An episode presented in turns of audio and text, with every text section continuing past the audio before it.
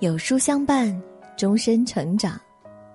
各位书友你好，欢迎来到有书，我是主播燕娇。今天我们要分享的文章是：天津疫情比你想象的凶猛。一起来听。这两天，新冠病毒最凶险的变异株奥密克戎攻破了世界防疫做得最好的中国内地。天津成了中国内地首个正面迎战奥密克戎的城市。截至一月九号晚，天津已新增确诊四十一例感染者，全市范围内正开展大规模核酸检测。这波凶险的疫情到底造成多少感染，目前未知。但，不管是从官方到民间，大家的重视程度都在提醒我们：天津疫情不容小觑，来势汹汹。这波疫情和我们交战过的多场疫情有什么不同？我们一起来看看。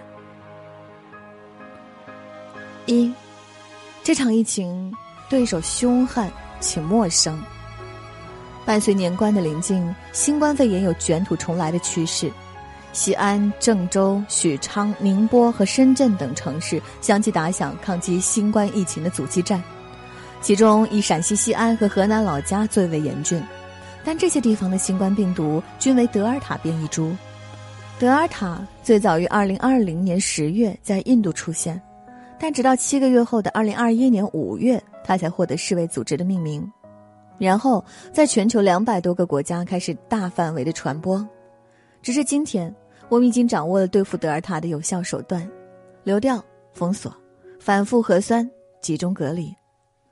奥密克戎从二零二一年十一月九号首次在南非病例样本中被发现，并快速以惊人的速度席卷整个南非。短短两周后的十一月二十六号，奥密克戎就获得了世卫组织的命名。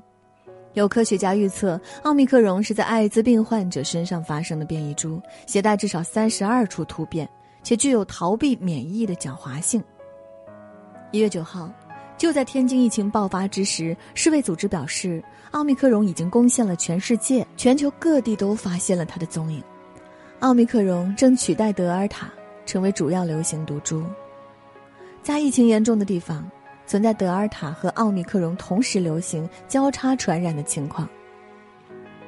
奥密克戎是陌生的敌人，传播速度比德尔塔快了百分之三十，且第一次登陆中国内地。之前我们抗议的惯用手段是否行之有效，有待观察，有待探索。这就意味着天津面临的这场考试之前没有遇到过，如何解答这张考卷是天津人民的严峻考验，也会成为中国内地战胜奥密克戎的样本。敌人来势汹汹，天津压力山大。二，这场疫情源头诡异且不明。众所周知，天津首轮新增确诊的二十名病例中，十五名为中小学生；天津第二轮确诊的二十一名病例中，八名是十岁以下的孩子。天津市疾控中心发布，确诊的首轮二十名病例至少已经传播了三代，并可能在社区里已经传播了一段时间，传播速度极快，传染性极强，症状较轻，具有极大的隐秘性。感染者呈低龄化趋势是天津这波疫情的特点。首轮疫情的震中是天津津南区一所校外托管机构，先是托管老师被感染，然后是学生和学生家长。最早被发现的这名托管老师在流调时被发现，从津南乘坐地铁多次前往天津市中心。更让人担忧的是，首轮确诊的十五名学生分别来自咸水沽镇、新庄镇、闸口镇三个镇，涉及第七小学、高庄子小学和新庄中学三所学校。多少学生、多少家长被感染？这些家长又去了什么地方？会不会把病毒传染给更多人？这些，都有待进一步检测。目前，天津全市启动核酸检测。全部学校、托管机构、学科性和非学科性课外辅导班全部停课。逼着孩子所在的学校，几乎每隔一两个小时就在班级群发布抗议要求，不能离京，原地不动，听从安排，配合抗议，打赢硬仗。三，这场疫情事关京津两地，因为早在二零二一年九月，天津首次在中国内地检查出奥密克戎境外输入病例，如今天津又出现了本土新增奥密克戎感染者，新增的本土感染者近期并未离京，一直在生活圈子里活动，所以无法确定境外输入病例和本轮天津疫情是否属于同一条传播链，也就是说。这轮疫情到底是如何发生又如何传播的，还不确定。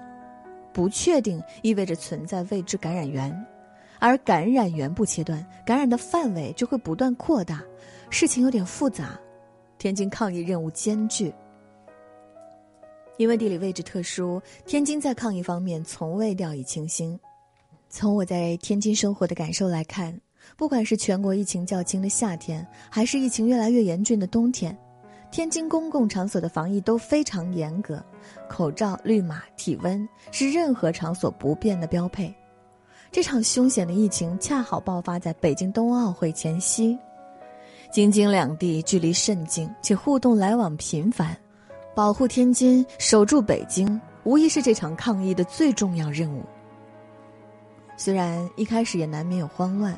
但天津的抗疫能力和决断能力都堪称雷厉风行，半天时间就完成了所有确诊者的精准流调，十五个小时就划定了封控区、管控防范区，发布确诊二十例的消息之同时，连夜核酸检测同时开始，所有医务工作者、所有社区人员、很多志愿者全部上阵，昼夜不停。天津人天生乐观派，平时无事时爱贫嘴说段子。但遇到了大事，会义无反顾冲上前。距离津南还有些距离的区，都在积极防疫。社区网格员在群里和大家交代核酸检测的注意事项。从网络到现实，大家都表现的谨慎、平静又团结。为了避免人群聚集和交叉感染，很多核酸检测点就设立在小区内，一栋楼一栋楼检测，社区组织有序，大家积极配合。奥密克戎首先天津，是对天津这座城市的考验。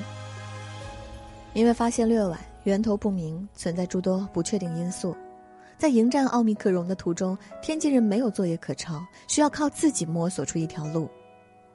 出于安全的考虑，天津已经暂停了部分航班、高铁和地铁，通过减少人员流动的方式，不给病毒传播的机会。天津人到北京上班的居多。